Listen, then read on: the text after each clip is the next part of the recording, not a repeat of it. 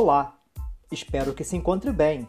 Você está no Artigo Científico em Áudio, Audio Paper, que traz a apresentação de artigos publicados em periódicos científicos no formato de áudio de autoria do professor doutor Vladimir Schwint.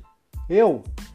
E tenho o prazer de compartilhar contigo agora o paper intitulado Boas práticas higiênico-sanitárias na rotina antropométrica na pós-pandemia da Covid-19 que contei com a colaboração dos colegas Israel Souza e Paulo Lagcel para publicarmos no volume 23 de 2021 da Revista Brasileira de Cineantropometria e Desempenho Humano, periódico da Universidade Federal de Santa Catarina, que é possível acessar pelo endereço http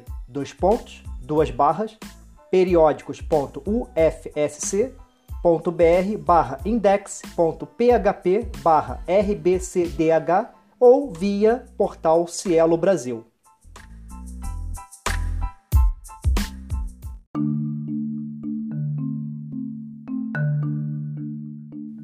Nós complementamos as recomendações da Organização Mundial da Saúde, OMS, para medidas de prevenção e enfrentamento da doença do coronavírus 2019 Covid-19, causada pela Síndrome Respiratória Aguda Grave do Coronavírus 2, SARS-CoV-2, para aplicação abrangente nos diversos segmentos de atuação da antropometria, em um mundo pós-Covid-19, devido às condições envolvidas na rotina antropométrica, como a proximidade e o contato físico entre o avaliador e o sujeito avaliado apresentamos um protocolo de biossegurança com ênfase ao uso correto de máscaras faciais, descartáveis ou reutilizáveis e outras práticas higiênico-sanitárias necessárias, antes e durante qualquer procedimento antropométrico no mundo inteiro, independentemente da formação, capacitação, atuação profissional,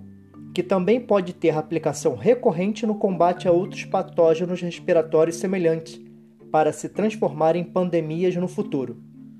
Encorajamos instituições, organizações, agências públicas e privadas que atuam na área da antropometria emitirem diretrizes relacionadas à Covid-19 para antropometristas, em seus múltiplos espaços oficiais de comunicação, regularmente, enquanto a humanidade espera por algo que acabe com a pandemia do SARS-CoV-2 Sugerimos o desenvolvimento de vídeos demonstrativos das nossas recomendações aos profissionais da antropometria.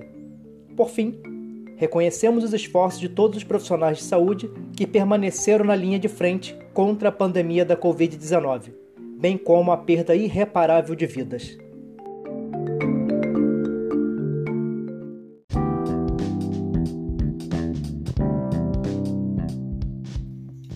Quer saber mais sobre este artigo?